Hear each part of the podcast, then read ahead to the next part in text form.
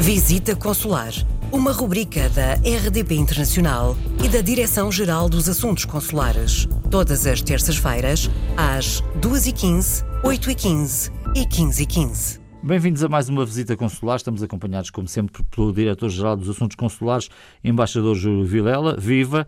Eh, falámos aqui, eh, noutras ocasiões, de chave móvel digital, um instrumento de autenticação que facilita o acesso a vários serviços eh, públicos e vamos hoje falar da emissão de documentos eletrónicos com assinatura digital, com atributos profissionais. Quer descodificar tudo isto? Com certeza, com muito gosto. É muito simples, ao fim e ao cabo, estamos aqui a falar de assinar digitalmente documentos, com a mesma validade jurídica do que se o fizéssemos junto de um funcionário de um consulado. Uh, hoje em dia, uh, se nós quisermos pedir, e o exemplo é sempre a boa forma de ilustrar o que queremos dizer, um certificado de residência, uh, tendencialmente a nossa tentação seria, bom, desloque-me ao serviço público para o pedir. Já não é preciso.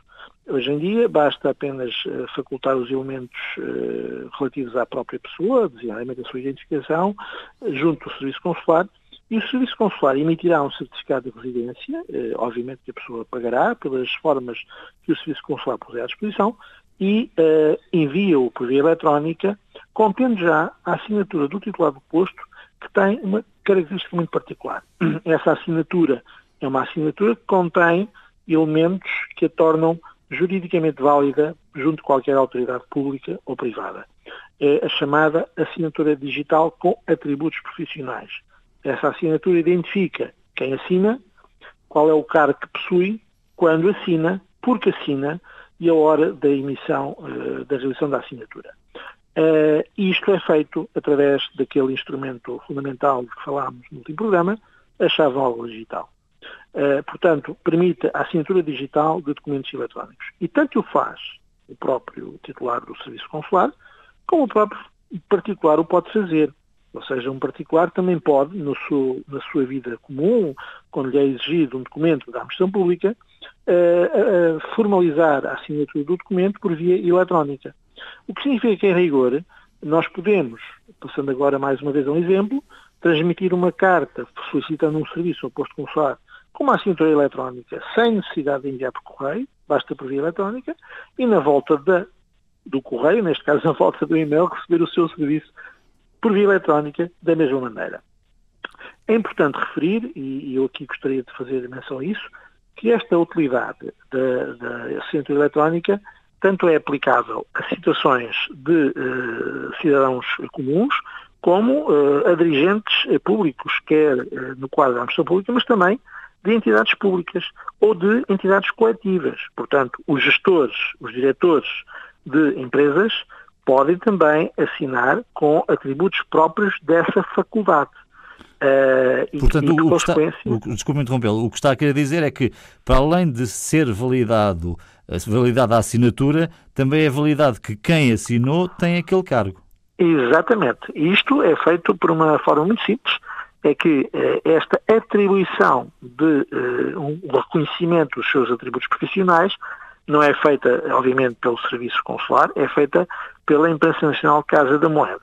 Ou seja, um gerente de uma empresa, um diretor de uma empresa, eh, que tem essas qualidades e, obviamente, os seus, os seus atributos foram devidamente publicitados em jornal oficial do, do governo português, na Imprensa Nacional Casa da Moeda, o Diário da República, para, para, para chamar o, o, o, documento como ele efetivamente é, uh, a Imprensa Nacional Casa da Moeda reconhece esses atributos com mero pedido por via eletrónica preenchido online na página respectiva.